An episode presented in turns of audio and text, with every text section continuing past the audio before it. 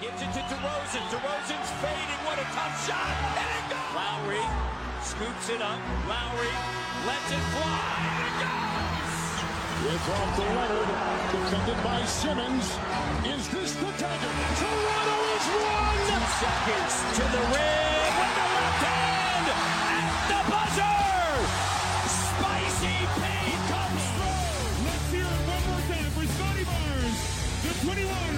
21-2022 Kia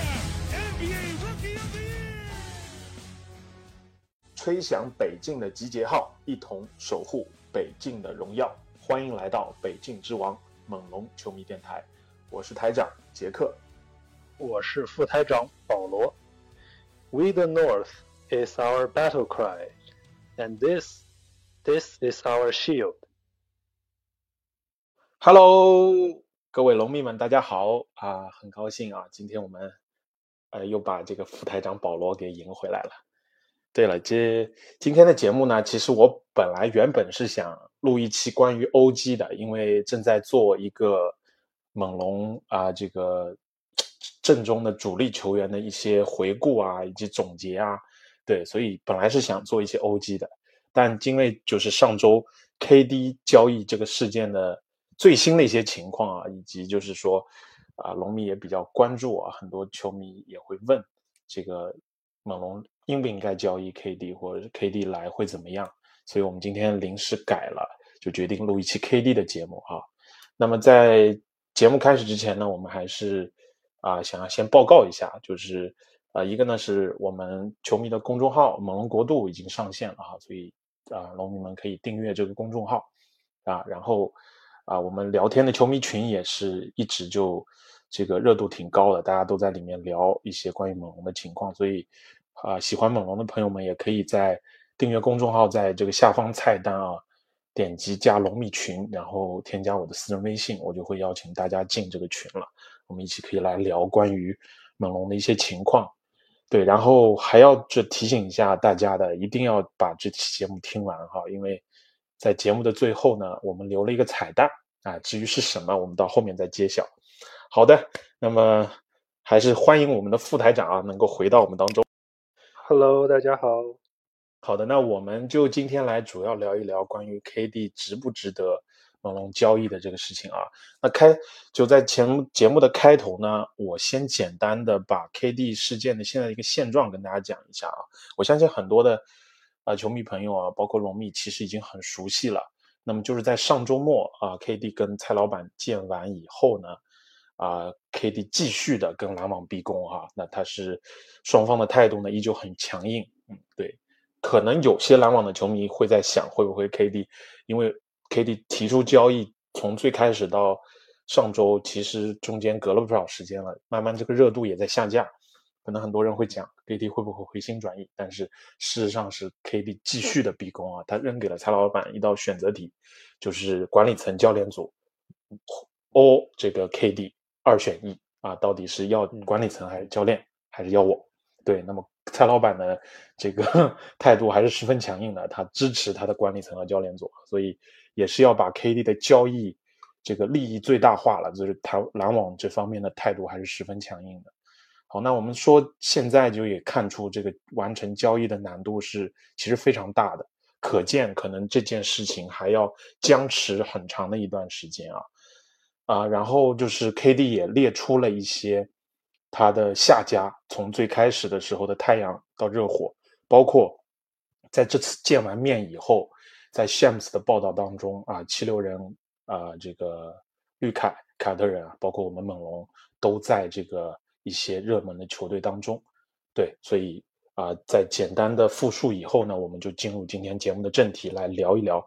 到底猛龙值不值得交易 KD 啊？那我们先从就是说啊、纸面上面，就是单纯的先从纸面上面，我们先不讲它值不值得，就我们啊、纸面上面或者说放到台面上来，我们可能可以出的筹码是什么，然后再来看看我们的竞争对手都是什么哈。对，啊，保罗，你觉得这方面你有什么样的一个看法？如果就看咱们猛龙的话，记得之前嗯龙迷们自己还有这个各大媒体上都给出过很多方案啊，这个嗯，对，包括之前的，呃当然巴恩斯我们之前也知道了，这个呃新闻里放出来的，不管是呃猛龙管理层是肯定不会放的，这个是非卖品嘛。然后之前这个篮网也传出来说，非巴恩斯不要，就是 对呃如果巴恩斯不在这个这个交易的这个里头，他们就就免谈，对吧？嗯但后来我们也听到了一些这个留言说，比如说有什么西卡加上 OG，或者是西卡加上这个特伦特的这个打包的这个消息出来。对，所以呃整体来说呢，从媒各呃各大的媒体的报道，包括沃审之前也说过，猛龙的就纯从这个纸面上来说，猛龙的交易资产还是挺丰富的。对，呃，相比于就是联盟大部绝大部分球队来说，还是就是很有资本的，所以呃，这里我我这两天也看了这个农民们比较比较积极的在那儿各种组合拼装啊啊、之前有这个一开始有把巴恩斯摆进去，但是大部分都被大家给骂回去了。呃，然后也有一些把西卡，呃，也有一个思路呢，是西卡加上 OG 啊，或者是特伦特这种，就是一个全明星加上一个年轻的优质的球员，这个这这个组合，嗯那这个组合呢也是很有吸引力的，我觉得。啊、嗯。但是我呃，就这个组合可能在我看来跟这个之前凯尔特人出的布朗和怀特那个组合的这个价值是相当的，就是它的竞争力是相当的。啊、嗯但是啊，随着现在这个事件，这个杜兰特逼宫的事件出来之后呢，好像感觉呃掉价的可能性又增大了，就是压价可能性又增大，所以嗯。呃，农民们的第三个就相当于第三梯队的交易的打包裹呢，就是 OG 加上特伦特，再加上一些填工资的角色球员和、嗯。和这个选秀权。对，嗯。现在这个打包这个 package 是占的主导的，就是很多球迷说，如果想换 KD 的话，就这个现在这个这个筹码是大家会比较觉得能拿出来，但是又就是能拿出来的最好，但是又不至于太心疼的嗯这个筹码吧。对，所以嗯从猛龙角度来说，对我觉得现在就是这么个情况。然后其他几支球队呢，我也就是大概呃看了一下新闻啊，呃，嗯当然我刚才说到了凯尔特人这边，除了杰伦布朗和怀特，这个是詹姆斯亲自报道的，嗯当然的，这个这个我篮网还是给拒了。呃，这个这个筹码，我觉得个人觉得是目前来说能给出来的比较确定的这个信息里是最有竞争力的了。毕竟杰伦布朗在总决赛的那个系列赛期间，甚至打得比呃塔图姆还要出彩，所以而且作为一个优质的正在上升期的这个全明星的球员来说，是非常非常非常有这个重量级的筹码吧。对，嗯我的感觉啊。嗯对，那至于其他一些球队，像呃七六人这边也之前也爆出来，KD 想又跟哈登联手了，对，这我也是挺 挺也是挺无语的。就不管了，这个这个，就我们咱们也不不细展开。嗯那从七六人的角度来看呢，呃，不过工资工资上来看，可能他们能出的呃最主要筹码可能是马克西，对吧？对，呃，但还得匹配空间，嗯对，很有希望的年轻球员。然后匹配空间呢，他们就大概率要把哈里斯给搬出来，嗯但关键这哈里斯在篮网看来是正资产还是负资产，我这 就很难说了。嗯他们对对很可能还要搭上更多的这个选秀权或者一些更有价值的资产，呃，才有嗯可能。那迈阿密这个热火和呃我们之前讲到的太阳队也是杜兰特的一个理想的下家，他自己嗯。他自己表达的。嗯。那迈阿密呢，我个人觉得我是想不出来有什么筹筹码，嗯。就算从无论是从工资的角度，还有筹码的质量角度，都能拿得出出手的，我觉得他们也不愿意拿，嗯。包括巴特勒、洛瑞或者阿德巴约嗯这些，首先对吧？他们这些是他们争冠的基石球员，三人组，对，所以也不太可能拿出来。然后剩下来的西罗、邓罗，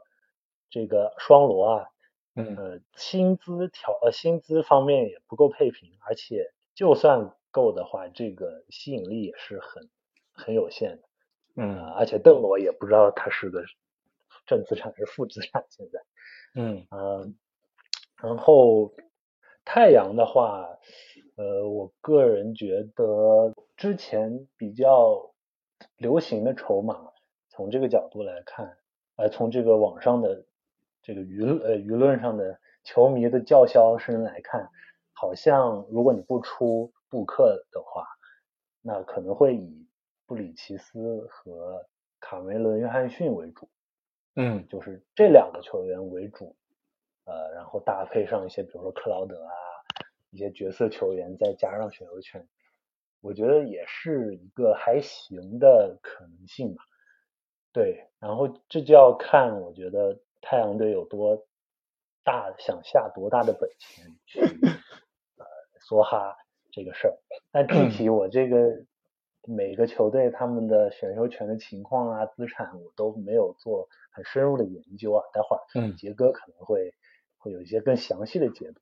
嗯但对，这是我一个印象流的想法，所以我觉得从筹码的角度来说，呃，猛龙和这个凯尔特人肯定是目前来说是呃最好的，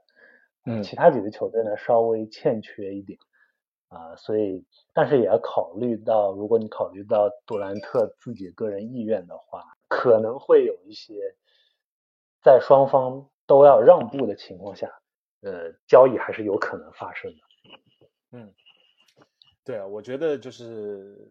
目前这个状况啊，其实啊、嗯从开始到现在啊，尤其是篮网这边啊，就刚才嗯咱们分析的这些所有的交易的组合啊，没有一个他看得上的，铁定的，就是他嗯以他最初给出来的要求啊，他都说了，尤其是当戈贝尔那样的交易发生以后啊，篮网就就决定了，就是他要在 KD 这个交易当中得到一个历史级别的一个报价，就是前无古人的，至少是前无古人从来没有过的这样的一个报价。嗯，但是呢，由于 KD 一再的这种逼宫的行为，或者说现在这个事情闹成这个样子啊，我相信啊，嗯基本上不可能满足。就他要的，他原先最开始要的是一个全明星，或者一个准全明星，加上一个优质的这个很有潜力的年轻球员，对吧？以及嗯这个非常非常多的未来选秀权。对这个，我觉得本身能够满足这些条件的就少之又少。对，再加上现在的情况呢，基本上很难达到他们的预期。但是我觉得，就是说 KD 这个交易可能持续到后面啊，嗯，就是属于一个博弈了。就我上一期这个呃讲 KD 的节目当中也讲过了，就是这个可能要看最后啊谁谁的更硬，或者说在篮网那边的这个具体情况会发生什么样的一个转变。对，那么刚才保罗也讲到了，就是关于选秀权的，我这我这边就是有一些具体的一个啊、这个研究哈，我也可以跟大家解读一下。目前来看，就是刚才我们提到的几支球队啊，这里我可能等一下会提一下鹈鹕。虽然鹈鹕这支球队没有被大多数的媒体在报道，但是其实呢，他们也是有实力可以去做这笔交易的。对，那嗯其实选秀权目前来看啊，基本上啊、这个情况很多球队的情况是很惨的。你比方说像七六人，七六人因为之前哈登的交易，这个以及这个就是说过去几年的一些交易啊，他基本上现在能留给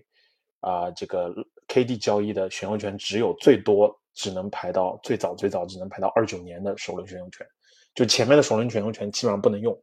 首先湖人还早，还哎，对，就是还少。对，而且就是这里有一个情况是，篮网自己的选秀权是没有的。他因为很多球员，因为 NBA 的规定是你不能连续两年交易选秀权，所以你的奇数年的选秀权如果给出去了的话，那你偶数年只能给选秀互换权。但是要知道，篮网在哈登那笔交易，就是火箭从火箭换回哈登的那那笔交易当中，他已经把他的二四年的选秀权和二六年的选秀权给到火箭了，就首轮。所以篮网本身就没有首轮选秀权，那你其他球队谈什么去跟他互换首轮选秀权呢？对吧？你想跟人家篮网换，篮网都没有东西跟你换，所以这个互换权就就压根就不值得一提，就根本就不可能作为筹码。对，所以你看。七六人的情况就是，他只能给出二八年的互换权和二九年的首轮权就没有了。然后刚才提到了这个，他们如果要交易 KD，那肯定会出马克西。对，然后刚才这个保罗提到哈里斯啊，那铁定在篮网面这个心里面，这就是个负资产嘛。他就不说交易 KD 了，就现在七六人想要去交易哈里斯，那也很有可能你得当上选秀权才能加交易出去的。对，嗯，那。凯尔特人呢相对好一点，但是其实他们的情况也一般，因为他们二三年的选秀权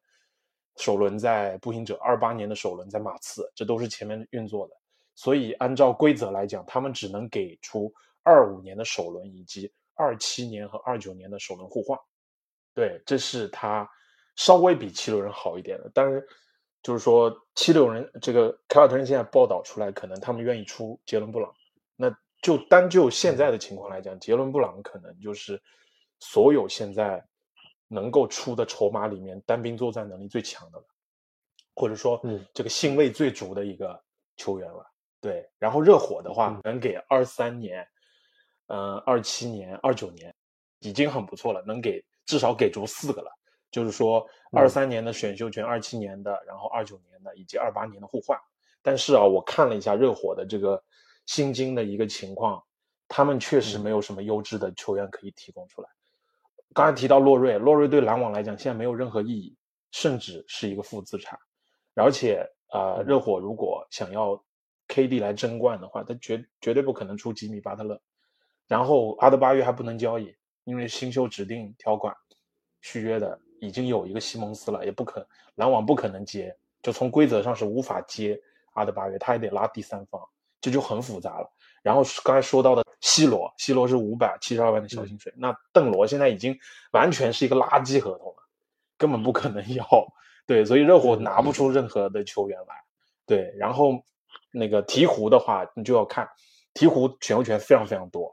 他不光有自己的选秀权，他有湖人的未来的三个，两个互换，一个首轮，有雄鹿未来的啊两个首轮和两个互换，以及他自己所有的首轮。和所有的互换，所以鹈鹕的这个选秀权是相当富裕的，就看他愿意出多少。但是鹈鹕一样面临的一个情况就是，他的球员他愿意出什么样的层次？我个人认为就是说，基本上他不太可能出英格拉姆和这个加恩。对，如果不出这个情况下面，那这个嗯，CJ，包括瓦伦修纳斯，包括这个格拉汉姆，这个这个可能。以前的全明星或者说准前全明星，嗯，基本上你就是篮网不一定能看得上。我个人认为，像 CJ 这样的，他可能觉得年纪也很大了，对。然后剩下的可能就是优质的一些角色啊，这些新秀啊，包括海斯啊，这个啊赫伯德琼斯啊，这些就是说是比较优质或者说很有潜力的角色，但是他们的薪水很小，就在这个交易里面匹配上起不了很大的作用。然后刚才保罗有提到太阳。太阳基本上现在就属于退出了，因为埃顿已经这个就是匹配了嘛。那 剩下的情况，他们的能拿出来的球员啊，也跟凯尔特人或者说刚才我们讲到的潜在的猛龙的这个啊交易能提供的筹码，其实是很难去匹敌的。对，最后就我们讲到就猛龙，实际上从各个角度来分析啊，猛龙其实因为猛龙是这个阵中，它优质的合同太多了。他可以拿出来去匹配空间，就是说那种一千五到两千万之间的合同，两千万上下的，以及啊很好的年轻人，他有很多。如果他真的要去就是交易，他是唯一一个我觉得可以满足篮网啊，最初报价的，对，在最初要价的，对。然后首首轮也是完全够的，我们所有的首轮和首轮互换都在我们的这个啊手里面哈，所以啊现在纸面上的情况就是这样。好的，那我们就进入下一个环节啊，我们就来聊一聊猛龙现在的态度是怎么样的，或者说我们从就是说交易 KD 以后的一些情况，我们可以来分析一下。对啊，首先现在猛龙的态度已经很明确了，这误解里已经讲了，对吧？呃，不会。赌上球队所有的未来，就是包括我们可以纵观以前猛龙的一个建队的思路啊，这个是不太可能会赌上球队所有的未来去去换的。我觉得就是刚才保罗提到的，就是欧基加小特伦特的这个主要筹码，我觉得这是极限了。你想要贴西卡或者贴巴恩斯啊，啊，这是万万不可能的一件事情。对，我不知道保罗你怎么看这个事情。对，就是从这个之包括我们之前的休赛期讲猛龙的思路，呃，和这个管理层接受采访的态度来看，他们都是基本上是坚持稳扎稳打，然后培养发展的这个路线。嗯，从这个赛季的总结啊，然后包括之前训呃前段时间训练营的采访，呃。包括纳斯教练的采访也是，都一直在谈他们对于这个新的这群核心球员、年轻球员的发展的一个蓝图规划，包括呃以后的呃就他们在休赛期的进步啊和未来的展望这方面。所以呃从这个角度来说，猛龙确实也也也不是很急。嗯，对，呃不过呢，我就是想。呃，说的一点呢，就是听到刚才杰哥这么分析啊，你永远不会把这个窗口给完全闭上。嗯，在这个这个 NBA 是什么交易，或者是什么事都可能发生的这个江湖里头呢，呃，如果你成为手上筹码是最有优势的一家的话，那谈判的余地或者是。这个斡旋的余地就会大很多，啊，而且我觉得还有一个潜在的从薪金合同上的架构上的考虑，我不知道这个猛龙制服组会不会考虑以后这批球员的续约问题，这个包括 OG 应该是还有两年的合同，然后特伦特这边的话，明年他有这个球员选项，他大概率会跳出成为这个完全自由球员。嗯嗯，然后还有呃范乔丹的话，应该跟这特伦特是一样的情形，明年就是球员选项，也如果今年提前续约谈不妥的话，也会跳出自由球。所以从这角度来看，如果就我们想留下整个这个核心阵容的话，呃，那付出的肯定要是肯定是要过这个奢侈税线，也会付出很大的代价。所以从这角度，我不知道，呃，这个乌杰里和这个韦伯斯特这他们会不会在这方面有所考虑？需不需要后手打算？就是用这些比较难续约的合同，可能去会换一些长期的、长期的这个合同，或者是正好作为优质的筹码去换这种杜兰特这种级别的球星。所以，就我总结来说的话，他们大体上应该是比较还是在观望，着眼于这个球员发展稳扎稳打的主要路线吧。但是如果一旦有什么机会，或者是波动，或者是对吧风声，他们可肯定也不会去放弃，完全堵死这个可能性。对，这就是我目前的想法吧。嗯，对，其实我觉得就是不光是猛龙的态度了，就是咱们刚才提到这些所有的球队啊，既然他们交易来 KD，包括如果是猛龙想交易，你交易来 KD，自然而然你的你的这个就是最大的目的就是来年要夺冠，或者说进入到一个一段时间的夺冠窗口期，那你肯定不可能搭上这个半个球队的情况，你包括 KD，你从 KD 的角度来讲。他要来过来效力的支球队，如果已经拆了半个队了，那他也不会想来了，对吧？你比方说，我们举例 举到 KD 自己也讲过，他当然这个报道可真实性啊，这个可能有待于商榷，但是确实有看到这样的报道，他是希望跟西卡和巴恩斯一起打球的，对吧？然后另外他凯尔特人那边，我看最近的报道，他也讲过，他想跟斯马特这个一起打球。对，那你你这个前段时间篮网还管凯尔特人要斯马特呢，对吧？就是就是这个说还要卡图姆都要吗？那那那个我觉得是明知道不可能，就是一开始开个高价而已。对，那就跟你那个要那个什么，跟森林狼要这个呃呃唐斯加。爱德华兹一个概念，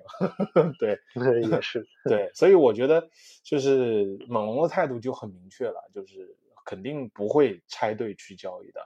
对。但是我觉得保罗分析的有一点可能是未来，我觉得有一定概率会发生的，就是我们因为也到了很多核心球员在未来的一到两年内都是要续约的，你像西卡跟范乔丹这都能提前续了，但我我个人认为范乔丹篮网看不上。核心的就在几个人，就是西卡、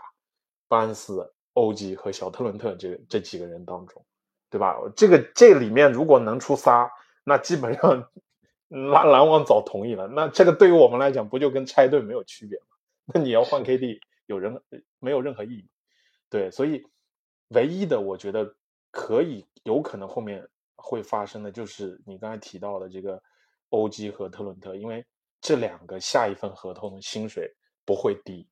对啊，OG 呢，二五年他就到期了，对，呃，特伦特是直接下个赛季打完可以跳出的，所以就是在奢侈税的压力之下，可能我觉得乌杰里会会可能想想能不能换，但篮网现在是肯定不会接受目前的这笔报价的，对，那这个地方我觉得如果你跟嗯凯尔特人的布朗和小白之间去竞争的话。那唯一我们的优势就在这个选秀权上面，我们的选秀权可能能拿出更多的选秀权来，对。但是值不值得啊？我们后面再上 再说。我个人认为，就现在的态度已经很明确了。对，那我们就来谈一谈，就是这个，如果我们交易到 KD 啊，这个阵容能能不能夺冠？我自己个人认为，这个阵容呢，你对比于我们。四年前跟这个就是说马刺的那笔交易啊，就一九年我们夺冠的那个阵容啊，其实是差距挺大的。对，就是说，我认为现在这个阵容当中呢，首先深度就跟当年要差不少。当年你看有好多优质的人，对吧？而且我们现在这个阵容可以说是腰特别粗，然后头也轻，脚也轻，就我们的阵容的那个分配啊，深度是完全。不平衡的后卫线和内线啊，是极其这个啊薄弱的。对那个时候的阵容，你就是不光是深度这个特别深，而且就是你的平衡度上面特别好。那所以你才会有很多就是说后续的交易的补强的可能性，对吧？另外一个，我觉得就是从阵容的经验上面来讲啊，那个时候的一九年的那套阵容，那你想我们垃圾兄弟的那个时代。不光呃，就从一三年开始可以打季后赛啊，我们每年都是以这个上半区种子的身份进入到季后赛。从头两年被下课上啊，到首轮初级，到后面连续三年抗战的历史，那这个季后赛经验是相当相当充足，而且是经过洗礼的。我就觉得当年啊，这个跟骑士抗詹姆斯的那个阶段，那 洛瑞跟德罗赞，那真的是经历了。多大的一个心灵上的一个洗礼啊！尤其对洛瑞来讲，他从一三年开始打季后赛，对吧？被沃尔这个爆，就是再到后面一点点的成长，再到跟德罗赞一起来抗战，就是而且是连续三年啊，这个曾经有一年还是以东部一号种子的身份去抗战，还是不行，就是。自己都认为我们今年是最有机会越过骑士的，但是真打到那个份上，就觉得啊越不过去。勒布朗就像一座大山一样，就跟珠穆朗玛峰一样，就就是立屹立屹立在那边，对吧？你可能在山脚下面，这个这个登山训练营里面在那训练，你觉得啊我今年应该是最有可能越过这座大山，或者说就登顶的时候。但是你发现，真当你遇上的时候，就像珠穆朗玛峰多变的天气一样，天气一样，你就是越不过去。对，所以就是在经过那样的一个洗礼之后，我就觉得那个时候的猛龙其实熟透了。从小卡来之前的那些人，他真的是熟透了。从经验也好，技战术水平也好，个人能力也好，都到了一个就是说特别特别棒的时候。所以那个时候你加上小卡，而且小卡的交易还添了一个丹尼格林呢，就你某种程度上是极大的补强，对吧？你只损失了一个。德罗赞以及这个啊博尔特尔嘛，对吧？所以你你跟现在不可同日而语，我觉得，对，所以啊，在我们再从另外一个角度，比方说从就是说交易了以后，这个我们如果把 KD 交易过来，那我们阵容该怎么办？怎么补强？就你刚刚我们前面讲了，就是阵容深度首先是就有很大的差距的。若是你把交易 KD，你在当中就是说交易附上了一定的筹码，那回过头来你要补强的话，你肯定需要吸引自由球员市场上面那些可以来效力的老老将底薪的球员。那你可能会有 KD 这块招牌啊，用 KD 的吸引力去吸引这个自由球员的加盟。但是，嗯，多伦多这个地方啊很特殊啊，一直以来是这个呃这个。自由市场的冷门区域啊，很多人愿不愿意来到这个特别冷的地方，或者说来到美国的境外，这都是一个问号。所以我觉得从这两个角度来讲，你换来 KD 以后，其实你夺冠的压力是非常非常大的，没有一九年那么轻松。所以这也是为什么就是现在乌杰里并不像一九年那样，就是说有一个非常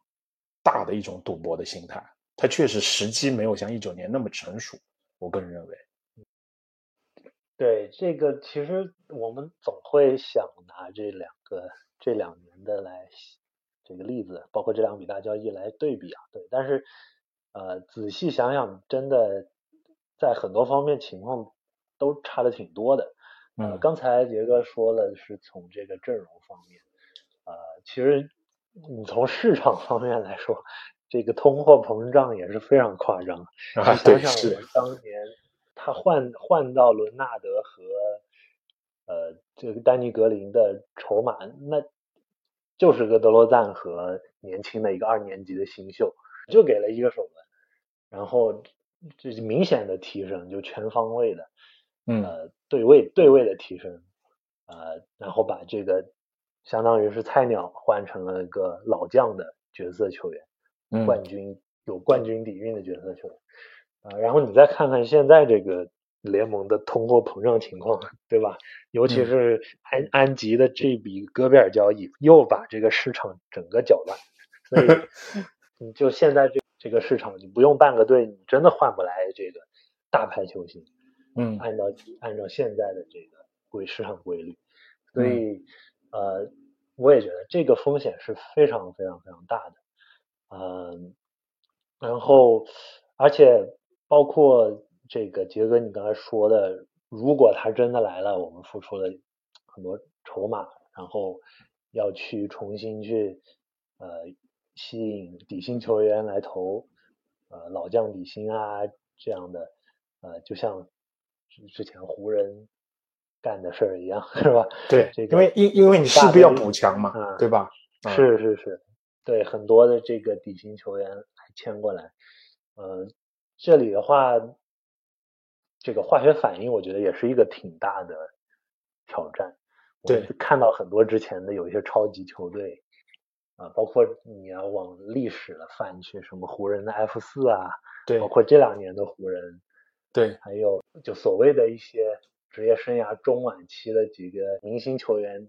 在一起聚在一起打球，想要争个冠，就是这种例子其实挺多的。啊，但我们看这些，很多时候这些所谓超级球队或者几个稍微有一点点过巅峰期的大牌聚在一起，最后其实效果很多时候都是挺拉垮的。所以，呃，如果我们真的是把这些年轻球员，呃，大部分年轻球员和未来资产去来赌这个呃年过三旬，已经快三十五了的，对三四了，嗯，对吧？嗯，然后再招募来一批这个，比如说老将底薪的球员，打造这么一支球队的话，确实风险，我觉得确实有点高了。所以，呃，从这个角度来说的话，我觉得这也是制服组会去很慎重考虑的一个问题。对，嗯，对，我就再补充一下，我就觉得，呃，保罗刚才说的非常对，就是这几年的这个通货膨胀，导致你现在就是要进行一笔交易，你的就是单位价码就比几年前要高很多。所以从这个角度你也讲，就是因为我们。刚才我前面提到，我们阵容深度就跟一九年差很多。那你后续想要再通过交易来补强的可能性，就比方说你这一年交易来了，你没有夺冠，那你怎么办？你不可能说我拆了嘛，我尝试了一年，不可能说我一年不成功我就不尝试了，我重新来，不可能，你肯定还要继续以这个阵容冲。那你来年，你你拿什么东西去交易，对吧？你这个阵容深度本身就。呃，不如以前，然后再加上你这个单位价码的提高，通货膨胀的情况，你就得不到任何通过交易补强的机会，对吧？然后你选秀权现在也是，你肯定会搭进去很多，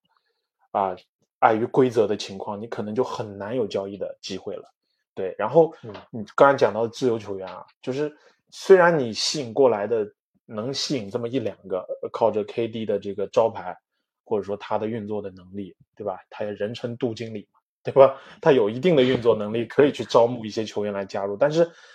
这些现在的所谓的想要通签老将底薪去在职业生涯暮年得到冠军的这些球员，其实已经严重的攻守不平衡了，对吧？有的可能是这个进攻能力有，但是防守啊，就是就是纸糊一样；有的可能有一定的防守能力，但进攻能力跟比方说，年轻的时候靠身体打的，他的进攻能力完全就就非常非常让人担忧了。对，所以你这样的球员引进来，你肯定没有办法做被称为一个很好的或者优质的夺冠拼图，跟你当年换来的这个丹尼格林 完全不是一个一件事情，对吧？一回事。对，所以就是是这么个情况。对，行，我们到节目聊到现在，我们就来做结论了。我的感觉就是。不值得，不值得交易 KD。就通，其实朋友们通过我前面的这个分享，其实已经可以得出这样的结论了，真的不值得去交易。因为篮网现在的情况就是这么硬，而且我们看看啊，就是我们前面说你交易 KD 很多的啊人说值得，是因为他未来还有四年的合同。但是你反过来想，那 KD 身背着四年的合同，是不是从篮网的角度？他也不着急，对吧？反正我锁死了四年的合同，你你让你闹呗，你能怎么样？去年的本西蒙斯就是最好的例子。就提到本西蒙斯啊，就是我想说啊，篮网真的是招来的人，他真的非常有意思。KD 的薪水模式和这个本西蒙斯薪水模式是一样的。KD 是属于那种提前发放的薪水啊，他从啊七月一号就就可以领到他的第一笔工资了。就是百分之二十五，然后十月一号是第二笔工资，啊，百分之二十五，然后剩余的百分之五十就是会从十一月十五号开始发，发到六月份为止。对，就是说他一半的钱会在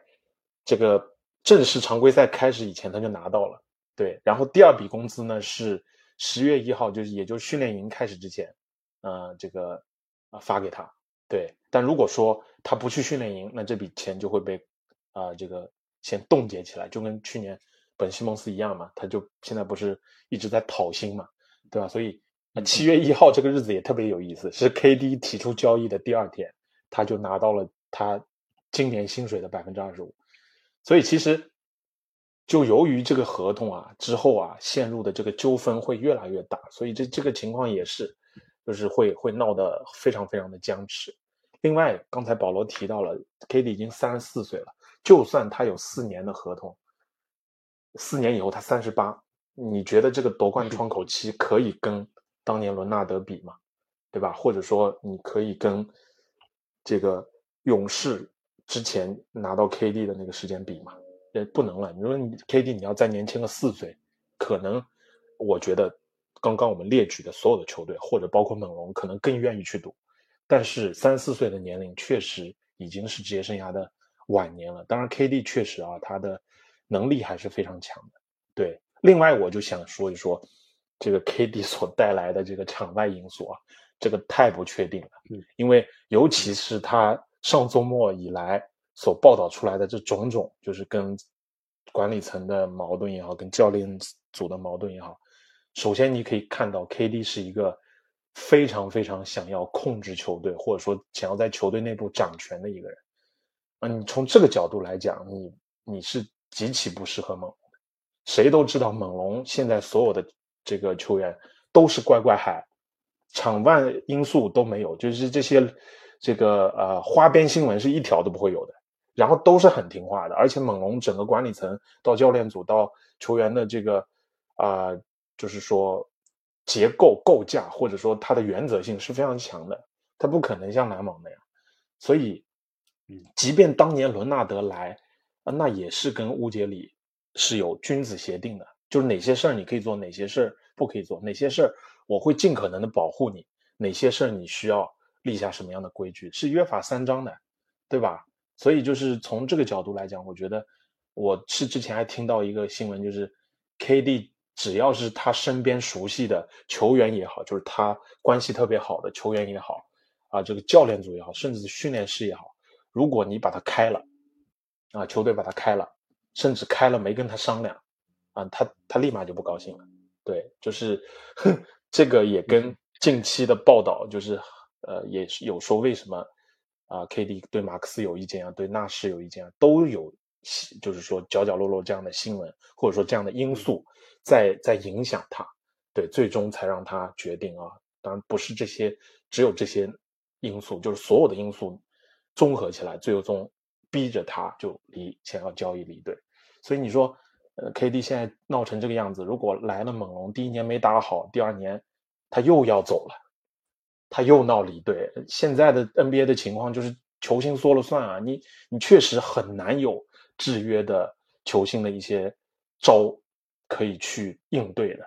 明显就是管理层球就是球队本身是很被动的。当你这些超级巨星要走的时候，所以风险太大了。万一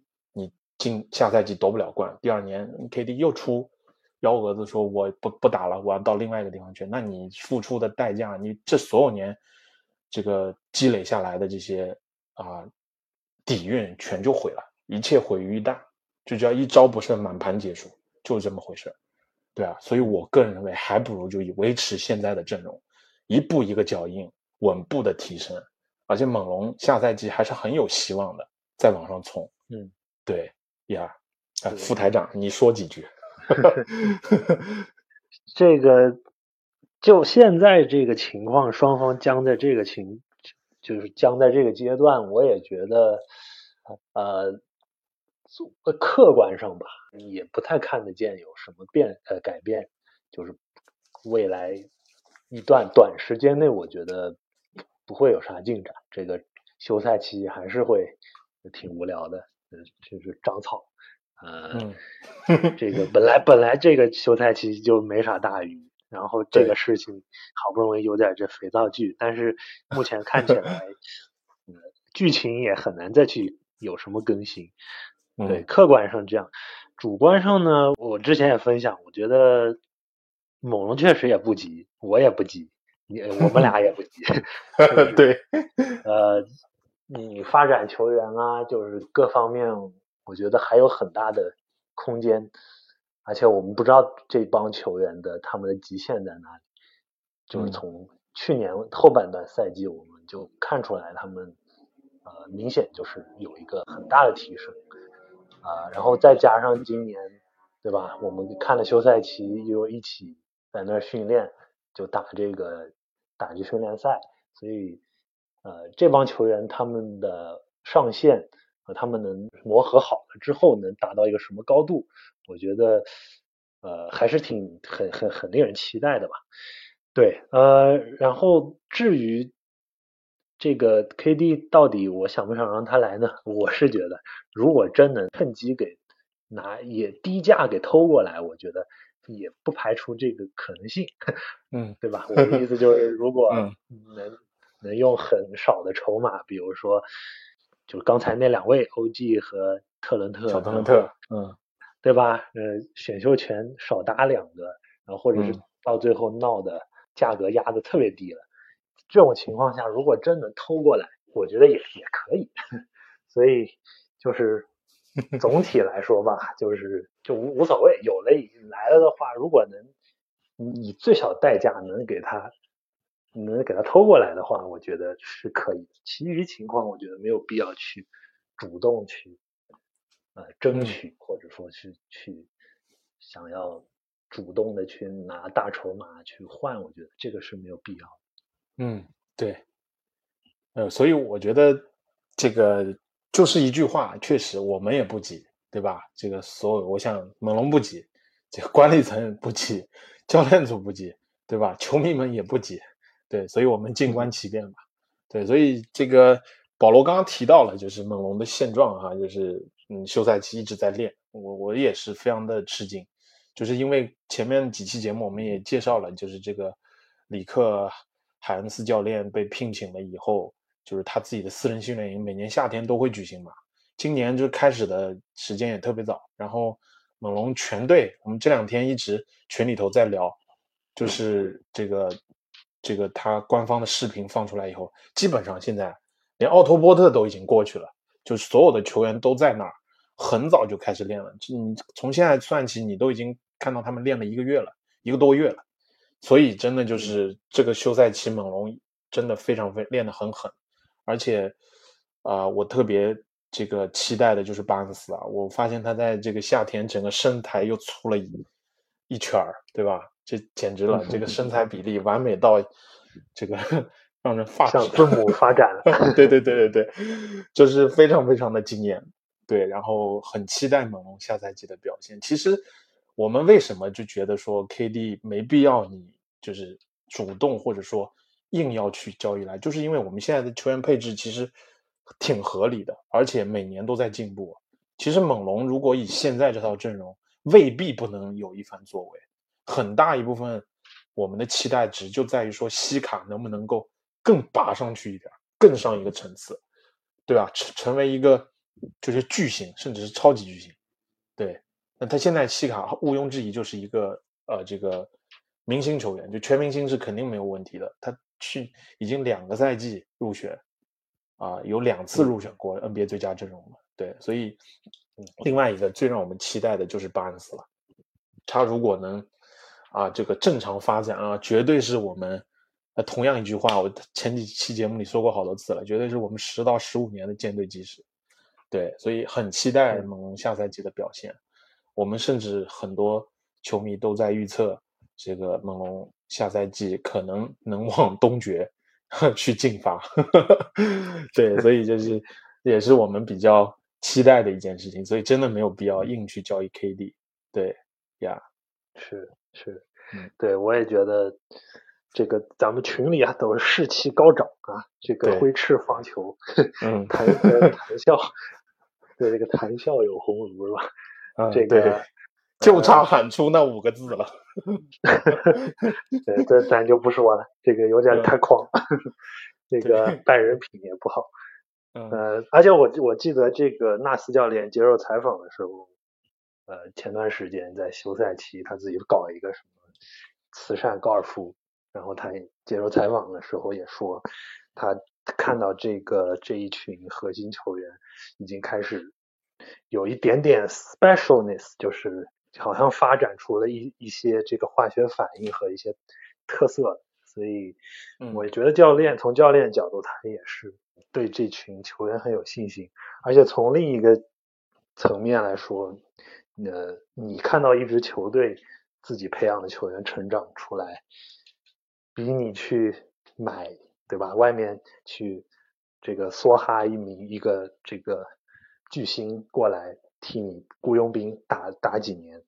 这样获得成功的成就感是完全不能相比的。是的，所以对我觉得这群球员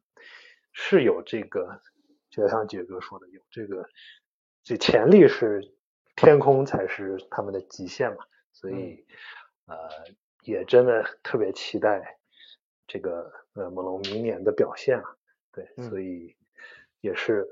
真的，咱们确实也不急，也就拭目以待，看看呃接下来这个呃这个猛龙会有什么样的表现，在新赛季，包括这个训练营呃季前赛也好，就是都都希望能看出来一些。这个大家的进步，嗯，对，好的，那就是关于 KD 的这些情况啊，这个猛龙值不值得交易 KD 啊，我们就聊到这边。那么在最后呢，啊，我要来公布这期节目的彩蛋了。对，那是什么呢？就是在下一期节目啊，我们会做一期非常特别的节目啊，我们会邀请两位神秘的嘉宾啊。我在这里先卖个关子，先不介绍他们是谁，来一起聊一聊猛龙的历史，啊，聊聊猛龙的队史，啊，我们会开启时光机，带着大家一起回顾猛龙队史各个不同的时代和在那些时代中我们熟知的或者不熟知的人物啊，对啊，我就特别想说啊，就像那个德国作家歌德说过的那样，就历史留给我们最好的东西是什么？就是它所激起的热情。所以，我想借着下一期节目，我们一起来抒发一下对猛龙的情怀和激情。对，所以在这里啊，这个提醒各位龙迷们啊，千万不要错过下一期节目。好的，那我们今天的节目就到这里了。呃，谢谢大家能够抽出时间来收听我们电台节目。大家也可以把自己关于对 KD 交易这个话题的看法留言在我们节目的评论区，来说说你你是觉得值得还是不值得，与我们一起来交流互动。好的。那我们下期节目再见，拜拜，拜拜。